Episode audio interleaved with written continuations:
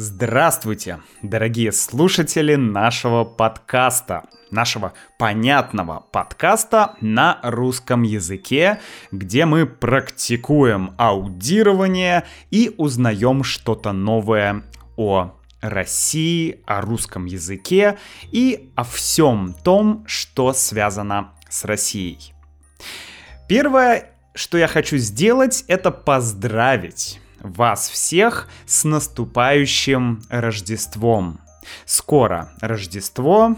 Большинство стран празднуют Рождество 25 декабря. В России, как вы знаете, мы празднуем Рождество 7 января.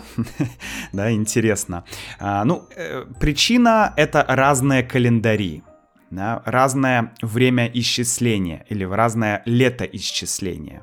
В западном мире использовался один календарь, потом Россия перешла на этот календарь тоже, но православная церковь не перешла на этот календарь. В общем, получился такой разрыв во времени да. Поэтому у нас разные даты Рождества, как это ни странно, да. Но, тем не менее, я поздравляю вас с этим праздником и хочу вам сказать, хочу сделать объявление, что у нас будет рождественско-новогодний стрим на YouTube канале, на YouTube канале Russian with Max. Этот стрим будет ближе к Новому году, скорее всего, после 25 декабря, но точную дату я обязательно вам сообщу ближе к стриму. Дату этого стрима я сообщу в своем телеграм-канале. Ссылка на телеграм-канал есть в описании к этому подкасту. Да? Телеграм-канал называется Russian with Max. Можете найти Телеграм. Там все анонсы, все анонсы в Телеграме. Поэтому присоединяйтесь к стриму новогоднему, там будут подарки, будет э, разыграно несколько разных подарков, виртуальных подарков. Поэтому, друзья, присоединяйтесь к Телеграму и будьте в курсе всех новостей. Ну, а давайте сейчас перейдем к теме подкаста. В этом подкасте я бы хотел поговорить об одном известном человеке, известном русском человеке. Его зовут Антон Долин. Антон Долин. У нас уже были подкасты, где я рассказывал про разных интересных, ну, с моей точки зрения, э, и известных это уже с хм, такой общественной точки зрения, людей. Известные, интересные люди. Мне нравится это делать. Мы уже говорили и про профессора востоковеда Алексея Маслова. Мы говорили об Андрее Курпатове. Это очень модный э, интеллектуальный психотерапевт, который написал кучу книг и который изучает работу мозга. У нас был подкаст и о великом музыканте э, Борисе Гребенщикове из группы «Аквариум». И даже был подкаст о Тиме Феррисе, который, правда, не русский, по-моему. Тим Феррис русский он? Шучу. Да, который не русский, но, тем не менее, крайне интересный чувак. Сегодня я хочу продолжить эту традицию, рассказывать про интересных, известных и, наверное, значимых людей. И сегодня поговорим про кинокритика, ну и, наверное, журналиста и радиоведущего, и, наверное, и телеведущего, можно сказать, Антона Долина. И есть такой тип людей, наверное, так можно сказать, э, которых мы в России называем лидеры общественного мнения. Можно сказать по-другому инфлюенсеры. Да, инфлюенсеры. Это люди, которые имеют какую-то значимость. Это люди, которые имеют какой-то вес в обществе. Это люди, которых слушают, люди, которых читают, люди, мнение которых важно для общества. Вот Антон Долин, как мне кажется, отличный пример такого человека, Потому что, ну, кинокритик, можно сказать, ну, Макс, кинокритик, что тут такого уникального, что тут интересного? Кинокритик, ну и что? Но дело не в том, что за профессия у человека, дело в том, как человек раскрывается в своей профессии. Потому что, наверное, у каждой профессии есть какой-то представитель, который очень такой неоднозначный, очень э, интересный, очень яркий персонаж. Да? Поэтому вот Антон Долин это отличный пример не просто кинокритика, а очень интересного человека, интеллигента можно так сказать. Ну, давайте пару слов о биографии, а потом мы послушаем аудиоцитаты Антона Долина, да, чтобы вы слушали живую, настоящую русскую речь. И мы пообсуждаем и покомментируем то, что говорил Антон Долин. Сначала биография. Значит, Антон Долин – москвич.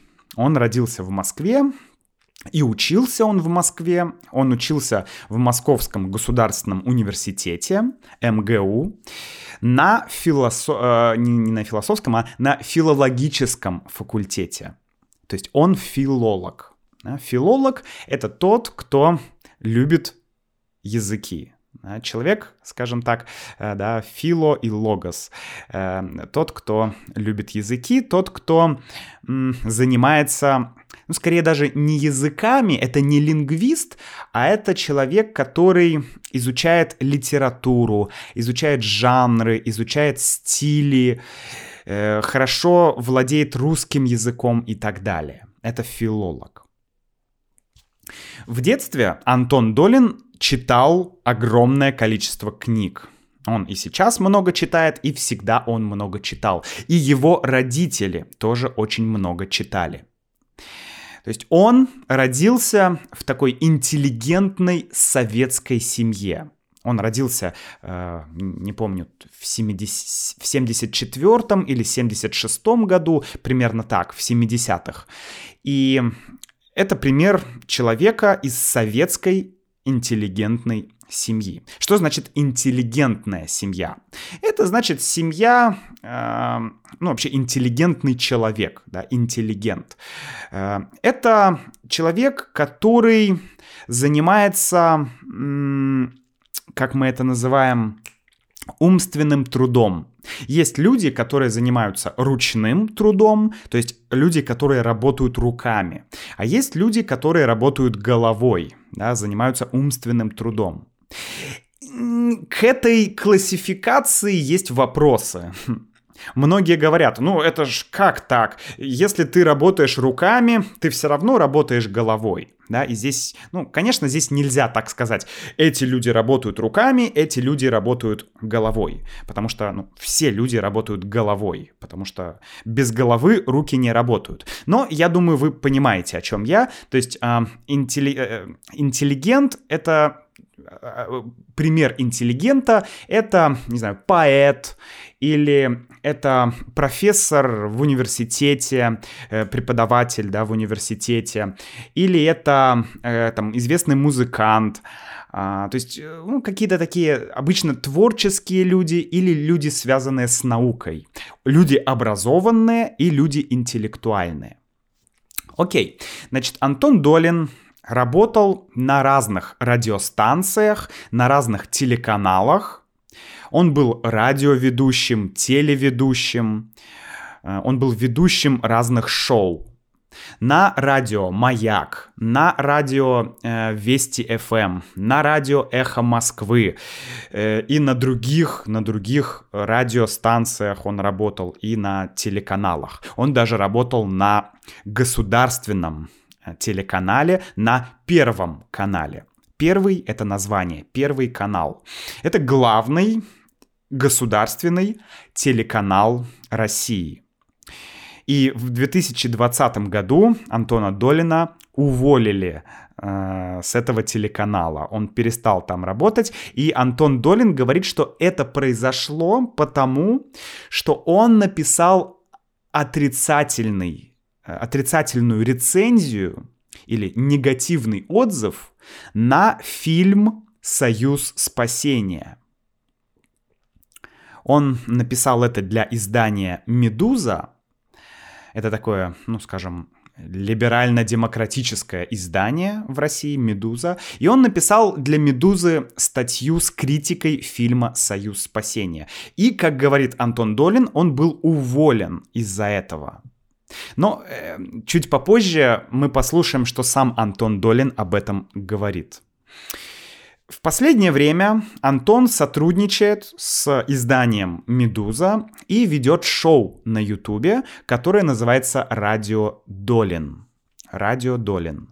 Поэтому, если вы любите кино, если вы хотите больше узнать о российском кино, если вам интересно, что посмотреть, если вы хотите больше знать и о зарубежном кино, Антон Долин говорит и о российском кино, и о зарубежном кино, то обязательно посмотрите YouTube-канал Радио Долин. И вообще, Посмотрите разные видео Долина и подкасты есть с Антоном Долиным. Очень-очень интересный персонаж. Интересно даже не то...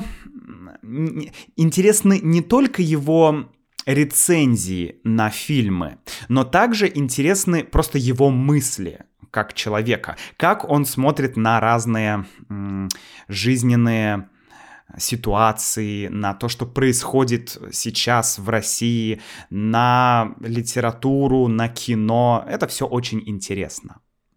Давайте начнем э, слушать сейчас аудиоцитаты. И давайте, наверное, начнем с увольнение Антона Долина с государственного канала. Это будет первая аудиоцитата.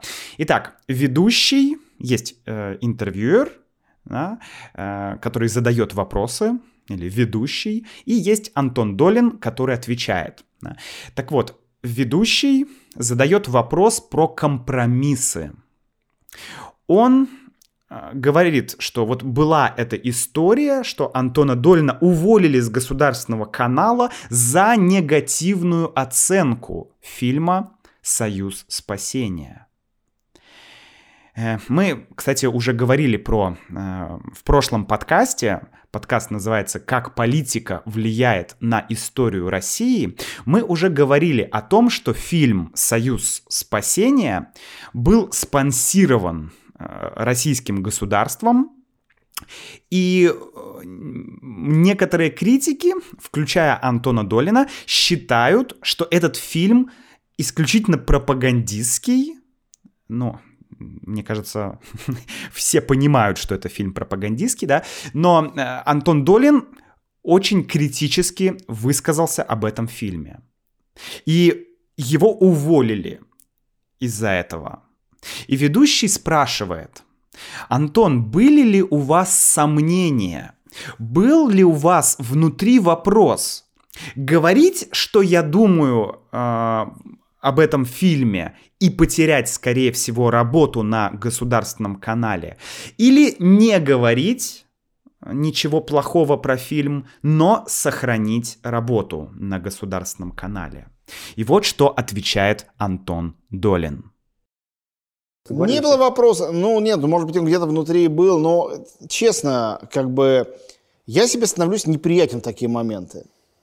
Что если бы, вот я смотрю фильм и думаю, нет, ну это возмутительно. И никто не скажет, что это возмутительно. То есть кто-то скажет, скажет, там, бэткомедиан через год после того, как все деньги будут собраны. И вокруг сидят куча людей, и все они понимают, что это никуда не годится. И никто из них об этом не скажет. И я думаю, вот я тот человек, у которого есть достаточно общественного веса, чтобы это сказать. И ко мне прислушается кто-то.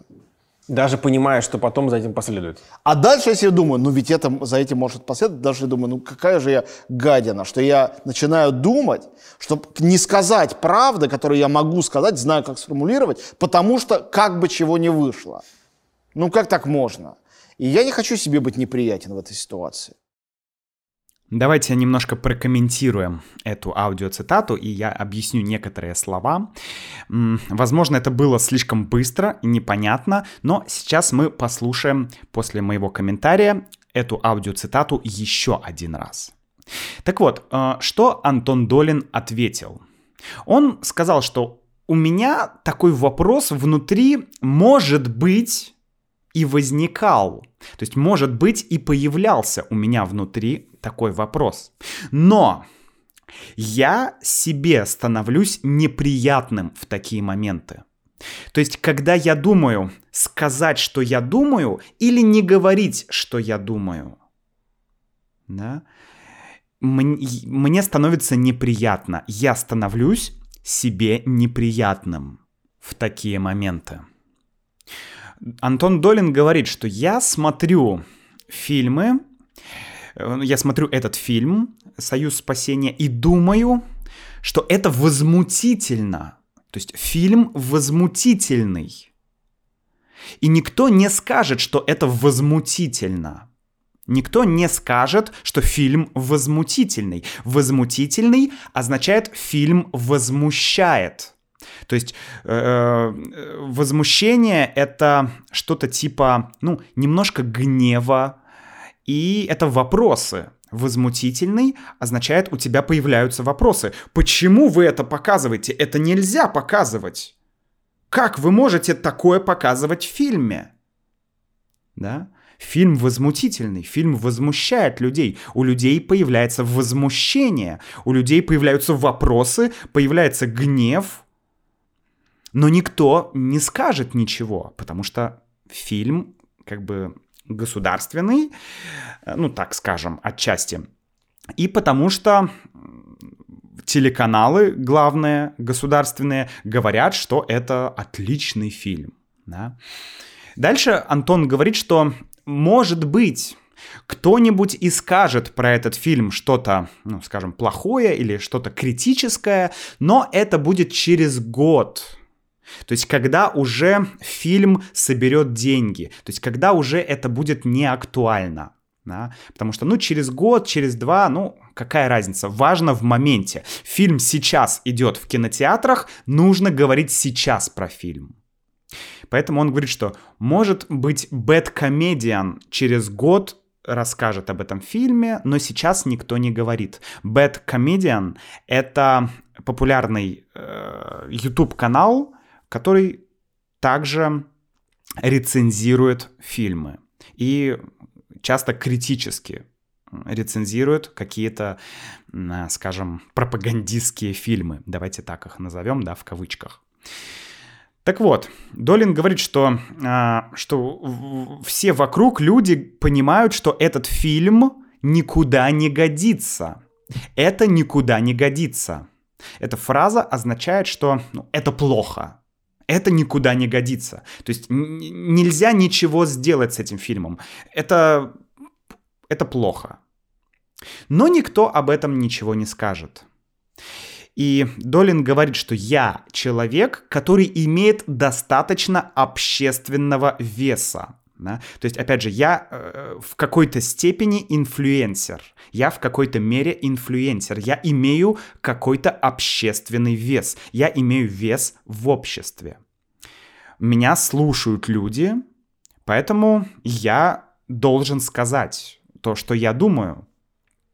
Ведущий говорит, э, то есть даже понимая, что потом за этим последует, то есть ведущий говорит, э, вы скажете правду, даже несмотря на то, что вас могут уволить, вы скажете правду, несмотря на то, что у вас могут быть проблемы, да, ну, из-за критики, а, скажем, такого важного фильма. И Антон Долин отвечает, да, конечно, я всегда думаю э, о том, какая же я гадина, если я начинаю думать, сказать правду или не сказать правду. Гадина означает гад. Гад или гадина — это как бы, ну, это ругательство, это негативная оценка человека. Ну ты и гад. Это значит, ну ты и плохой человек, ну ты и очень плохой человек, да, гад. Гад — человек, который поступает плохо. Вот. Окей, давайте послушаем еще раз эту аудиоцитату. Я думаю, что вам станет многое понятнее. Не было вопроса. Ну, нет, ну, может быть, он где-то внутри был, но, честно, как бы, я себе становлюсь неприятен в такие моменты. Что если, вот я смотрю фильм и думаю, нет, ну это возмутительно. И никто не скажет, что это возмутительно. То есть кто-то скажет, скажет, там, Бэт Комедиан через год после того, как все деньги будут собраны. И вокруг сидят куча людей, и все они понимают, что это никуда не годится. И никто из них об этом не скажет. И я думаю, вот я тот человек, у которого есть достаточно общественного веса, чтобы это сказать. И ко мне прислушается кто-то. Даже понимая, что потом за этим последует. А дальше я себе думаю, ну ведь это, за этим может последовать. Дальше я думаю, ну какая же я гадина, что я начинаю думать, чтобы не сказать правды, которую я могу сказать, знаю, как сформулировать, потому что как бы чего не вышло. Ну как так можно? И я не хочу себе быть неприятен в этой ситуации. Следующая аудиоцитата будет связана, хм, э, будет связана с предыдущей цитатой. В следующей аудиоцитате Антон Долин будет говорить про смену работы или про потерю работы. Да, сейчас это, к сожалению, актуальная тема в наше время, в эти дни. Коронавирус многим дал новую возможность а, там, сменить работу или работать удаленно, но для многих коронавирус был связан с потерей работы. Поэтому, да, это достаточно актуальная сейчас тема. И давайте послушаем, что Антон Долин говорит про вообще про, про подход к работе, про то, как, как относиться к своей работе и как относиться к потере или к смене работы. Наших общих знакомых поражает, что вы как-то слишком даже легко относитесь к потере работы. Ну, то есть работа приходящая. Об этих вещах странно говорить, потому что это всегда звучит как какое-то ужаснейшее кокетство. Но э, мне очень мало в жизни надо. Очень мало. И все, что мне надо, у меня есть. У меня есть жилище, у меня есть э, э, как бы любимая жена, дети, у меня есть друзья некоторое количество, у меня есть любимая профессия, она дорога мне тем, что я люблю, а не тем, сколько я за нее зарабатываю, и я в разных местах по-разному зарабатываю. Было время, когда нисколько не зарабатывал. Вот. Все это у меня, в общем-то, не отнять. Все остальное, что у меня есть, я потеряю легко. Даже если будет очень обидно, я пожму плечами, на завтра об этом забуду. Если ты равен твоей работе, или твоя работа это ты сам, тогда у тебя никто ее не отнимет. Твоя профессия, вот ты художник. Художник остается художником даже в Аушвице. Это одно. А другое, если работа это не ты. Для большинства людей, живущих на Земле, работа это не они. Работа это то, что они делают, чтобы жить. Ну тогда отъем этой работы не должен тебя сильно расстраивать. Ты найдешь другую, может она будет лучше, может быть все было к лучшему. Если работа это ты, Никто у тебя этого не отнимет. Если работа это просто деньги или статус, то ты заново получишь деньги или статус. Можно сказать, но заново ты не получишь такие высокие деньги или такой высокий статус. Значит, возможно, ты не заслужил тех денег и статуса, которые у тебя есть, и тем проще будет с этим расстаться и, наконец-то, быть равным или равной самому или самой себе. Я тогда это смотрю. О чем здесь говорит Антон Долин? Ведущий спрашивает Антона, что общих знакомых, да, что наших общих знакомых поражает, что вы слишком относитесь э, легко, слишком просто относитесь к потере работы.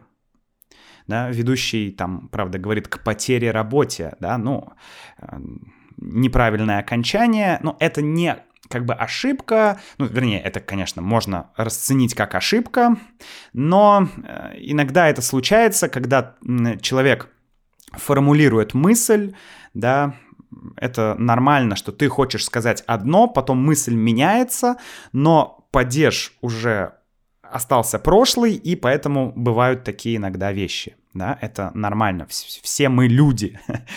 вот. Так вот, Суть в том, что почему Антон Долин легко относится к потере своей работы. И Антон Долин вначале говорит, что когда я это слышу, эту фразу, что эм, Антон Долин очень просто относится к потере работы, да, то есть Антон Долин не дорожит своей работой, что для Долина это звучит как какое-то ужаснейшее кокетство, да, это кокетство. Что, что такое кокетство? Это слово пришло из французского языка, конечно же. И кокетство означает, когда ты делаешь что-то, или ты ведешь себя так, чтобы понравиться другим людям, чтобы привлечь внимание. Вот это кокетство. Ты делаешь что-то, чтобы прив- привлечь внимание других людей. Ну и обычно в литературе э, это слово используется э, раньше, оно ча- чаще использовалось для женщин. Например, женщину можно назвать кокетка. Хороший пример, не знаю, Мерлин Монро. Да, мы можем сказать, о, она кокетка, она кокетничает.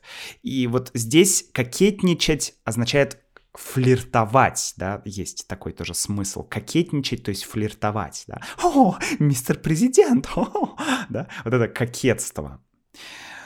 Соответственно, Антон Дорин говорит, что для меня это звучит как кокетство, но это, конечно, не кокетство. То есть я не пытаюсь сказать, что «О, я Антон Долин, я легко меняю работу, я вообще могу поменять работу 10 раз в день, ха-ха!» Да? Такая бравада или кокетство. Нет. Э, он говорит, что «мне вообще мало в жизни надо». Мне мало в жизни надо. Мне не, нуж... мне не нужно в жизни большое количество вещей. Он говорит, все, что надо, у меня уже есть. У меня есть жилище. Жилище — это место, где ты живешь. Квартира, дом, э, не знаю, еще что-то. Это все жилище. Жилище такое более, не знаю, и, и, жилище мы говорим про э, там, жилище это место, где жили люди там, 10 тысяч лет назад, да, во время там, бронзового века или каменного века. У людей были жилища, то есть какой-то старый дом. Да. Но в общем смысле жилище означает какое-то место, где можно жить. В современном мире это квартира, дом, не знаю, дача или еще что-то.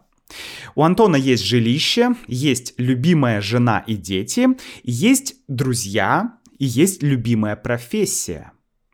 Антон говорит, что эта профессия дорога мне тем, что я ее люблю, а не тем, сколько я за нее зарабатываю. То есть, я люблю свою профессию, я просто люблю профессию. А, но я профессию люблю больше, чем деньги. Вот такой смысл. Да? Мне профессия дорога тем, что я ее люблю, а не тем, сколько денег я за нее зарабатываю. То есть неважно, я получаю тысячу долларов или пять тысяч долларов или десять тысяч долларов за мою работу, важно, что я люблю эту работу. Он говорит, что в разных местах, в разные периоды жизни я по-разному зарабатывал. Я по-разному зарабатывал, значит, я зарабатывал разное количество денег.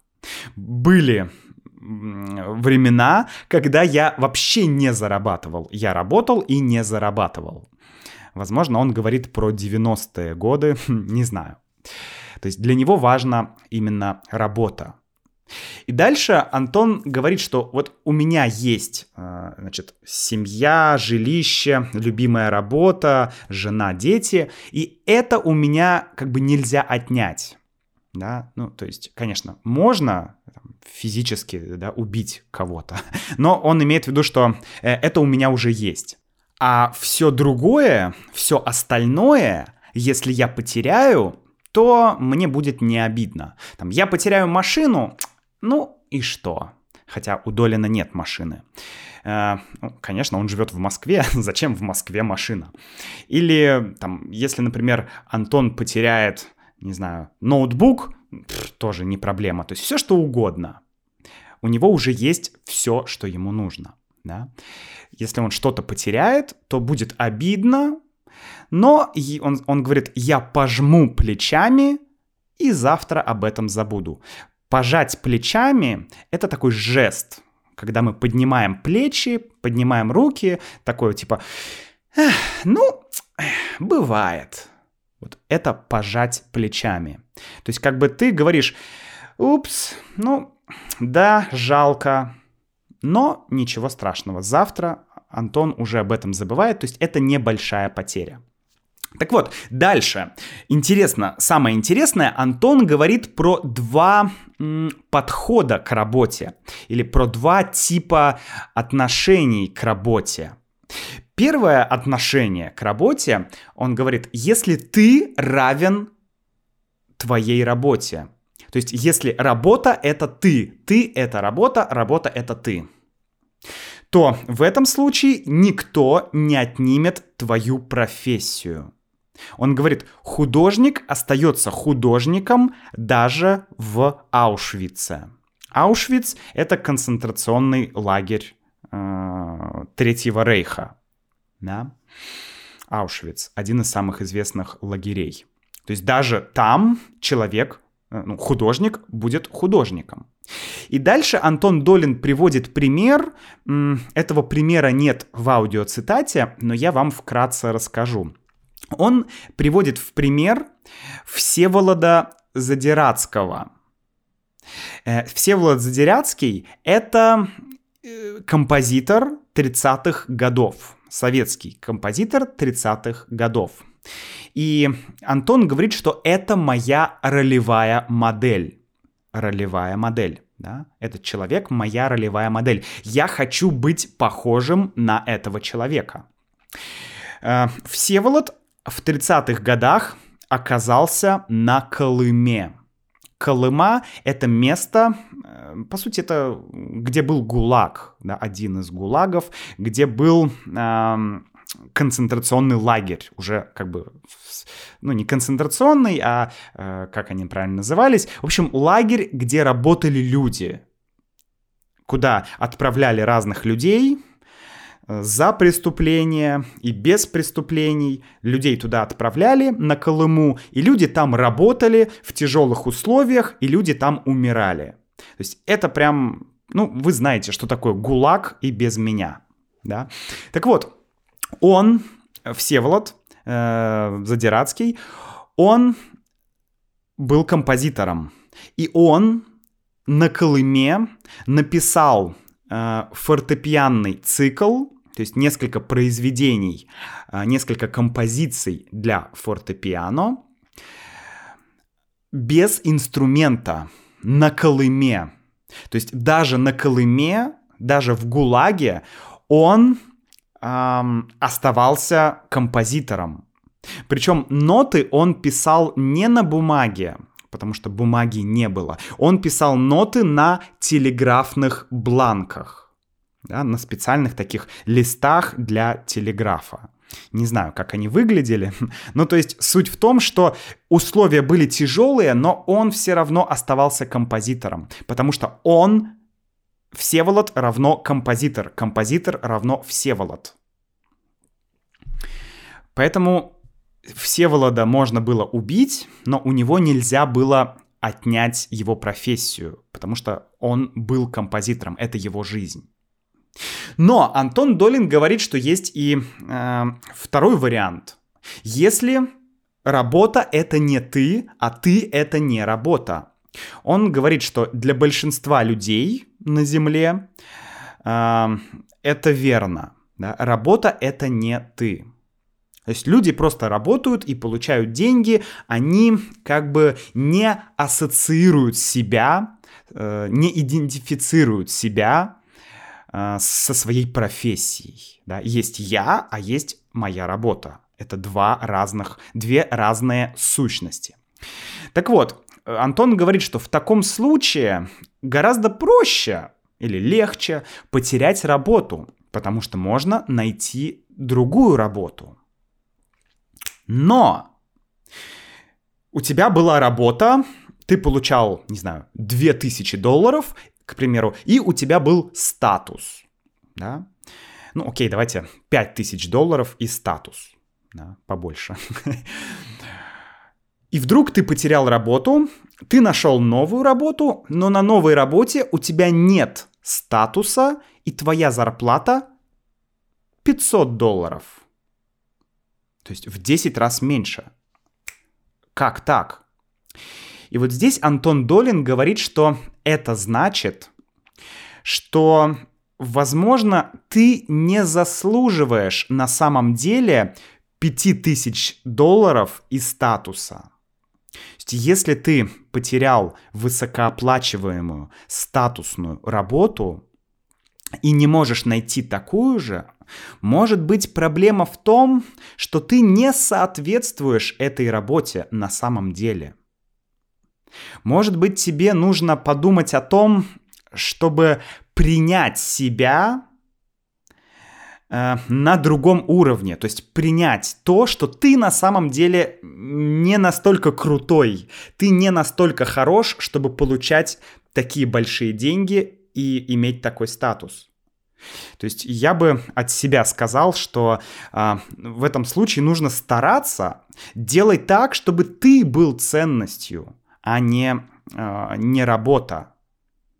В России очень много примеров когда сын олигарха или дочь э, популярного там богатого бизнесмена, э, станов... дочь становится там певицей популярной или артисткой, а или там сын олигарха становится топ-менеджером какой-то корпорации большой. Это в России происходит. И не всегда этот человек действительно заслуживает этой работы, этого статуса. Может быть, у этого человека есть связи. Да? Связи. Что называется гуанси по-китайски. Да? Есть тоже такой похожий термин. Связи.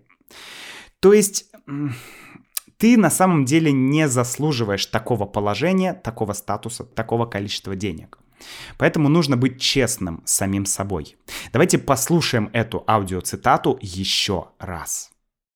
Наших общих знакомых поражает, что вы как-то слишком даже легко относитесь к потере работы. Ну, то есть работа приходящая. Об этих вещах странно говорить, потому что это всегда звучит как какое-то ужаснейшее кокетство. Но э, мне очень мало в жизни надо. Очень мало. И все, что мне надо, у меня есть. У меня есть жилище, у меня есть э, э, как бы любимая жена, дети, у меня есть друзья некоторое количество, у меня есть любимая профессия, она дорога мне тем, что я люблю, а не тем, сколько я за нее зарабатываю, и я в разных местах по-разному зарабатываю. Было время, когда нисколько не зарабатывал. Вот. Все это у меня, в общем-то, не отнять. Все остальное, что у меня есть, я потеряю легко. Даже если будет очень обидно, я пожму плечами, на завтра об этом забуду. Если ты равен твоей работе, или твоя работа – это ты сам. Тогда у тебя никто ее не отнимет. Твоя профессия. Вот ты художник. Художник остается художником даже в Аушвице. Это одно. А другое, если работа – это не ты. Для большинства людей, живущих на Земле, работа – это не они. Работа – это то, что они делают, чтобы жить. Ну тогда отъем этой работы не должен тебя сильно расстраивать. Ты найдешь другую, может быть, она будет лучше, может быть, все было к лучшему. Если работа – это ты, никто у тебя этого не отнимет. Если работа – это просто деньги или статус – то ты заново получишь деньги или статус. Можно сказать, но заново ты не получишь такие высокие деньги или такой высокий статус. Значит, возможно, ты не заслужил тех денег и статуса, которые у тебя есть, и тем проще будет с этим расстаться и, наконец-то, быть равным или равной самому или самой себе. Я тогда это смотрю. Кстати, друзья, а напишите мне в комментариях на russianwithmax.com, как вы идентифици- идентифицируете или не идентифицируете себя со своей работой, со своей профессией? Вы — это ваша профессия или вы — это не ваша профессия? Вы отделяете себя от своей профессии. Напишите, мне очень-очень будет интересно прочитать. Еще есть очень много интересных цитат Антона Долина, но я думаю, что мы ограничимся еще одной, и, наверное, в мембершип программе мы еще продолжим, друзья. Еще есть несколько интересных вещей, которые бы я хотел рассказать. Следующая цитата Антона Долина, она будет о религии или о вере в Бога. В конце интервью Антон Долин сам себе задает вопрос. Сам себе задает какой-то сложный вопрос, на который сложно ответить. И этот вопрос, а если Бог на самом деле есть, то что тогда? Вот. Другой вопрос очень простой, но ответ я узнаю только после смерти. Я считаю себя атеистом. И вопрос в том, а если вдруг Бог правда есть? Что тогда? Вот. Ну, то есть я для себя уже выработал четкий ответ, но он же может быть ложным. То есть мой ответ предполагается такой, что если я умираю выясняется, что загробная жизнь таки существует, и там Бог или Иисус, или там апостол Петр, кто-то там, или какая-нибудь там шестерка ангельская э, тебя допрашивает. Ну, ты на это говоришь, что вот я все в жизни старался делать хорошо и по-правильному. Если при этом я не верил в Бога и говорил, что Бога нет, и меня за это отправят в ад, то это просто тоталитарная репрессивная система, ничего не хорошего нету, и в аду, в этом их, э, значит, загробном ГУЛАГе мне самое место, как э, инакомыслящему. Или же скажут, слушай, ну ты хороший человек, все делал хорошо. И значит, иди в рай. Тогда нахрена ходить в церковь, соблюдать все эти ритуалы, носить кресты? Зачем это все было нужно, если просто хорошими делами ты можешь... Хорошие дела и так никому не помешают. Вот, то есть это мой ответ. Но там же должна быть не это человеческая логика, а там же должна какая-то нечеловеческая логика, другая включаться. И вот любопытно, как с этим всем. Давайте разберемся с религиозными взглядами эм, Антона. Э, здесь, кстати, я выбрал еще этот э, отрывок, этот аудиоотрывок, потому что здесь есть очень интересная лексика. Сейчас об этом поговорим. Итак, Антон Долин считает себя атеистом. Он говорит, я атеист, то есть я не верю в Бога, я не религиозный человек, и дальше он объясняет свои, э, свое воззрение, да, а, то, почему он э, атеист. Он говорит, что э, если я умираю, и выясняется, что есть загробная жизнь, загробная жизнь, то есть это жизнь после смерти, гроб – да? Гроб — это деревянный такой, э, как сундук, деревянный ящик, куда кладут мертвого человека. Загробная жизнь означает жизнь после гроба, то есть жизнь после смерти. Так вот, если я умираю, и выясняется, что загробная жизнь все-таки есть, и дальше он говорит, что или Бог, а, или Иисус, или апостол Петр, или какая-то ангельская шестерка тебя начинает допрашивать. Ангельская шестерка. Шестерка на э, тюремном жаргоне, на сленге, означает человек на, побегу, на побегушках. То есть человек, который служит другому человеку. То есть есть какой-то авторитет, авторитетный человек, и у него есть слуга, да, такой человек, который выполняет его, его приказы да, скажем так.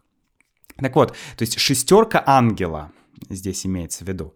Значит, если тебя, э, значит, после смерти начинают допрашивать, допрашивать или спрашивать, да, начинают, что почему ты не верил в Бога?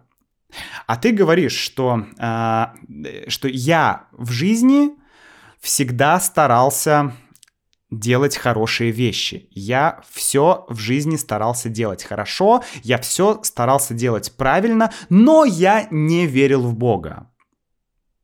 То есть ты был хорошим человеком, ты э, жил как бы хорошо, ты не делал зла, старался не делать зла, э, но ты не верил в Бога. И если за это после смерти тебя отправляют в ад, то Антон говорит, что это просто тоталитарная репрессивная система, и ничего хорошего в этой системе нету.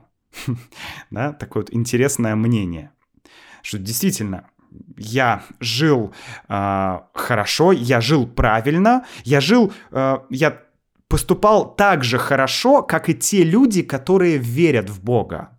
Но те люди просто из-за веры попадают в рай, а я попадаю в ад.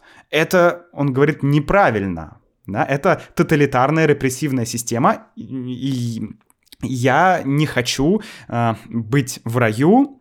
Значит, в аду мне будет лучше, да, что в этом загробном гулаге, он говорит, да, загробный гулаг, то есть э, ад — это загробный гулаг, такая метафора, что в этом загробном гулаге мне самое место, как инакомыслящему мне самое место в ГУЛАГе. Значит, э, это лучшее место для меня, это ад, это ГУЛАГ этот загробный.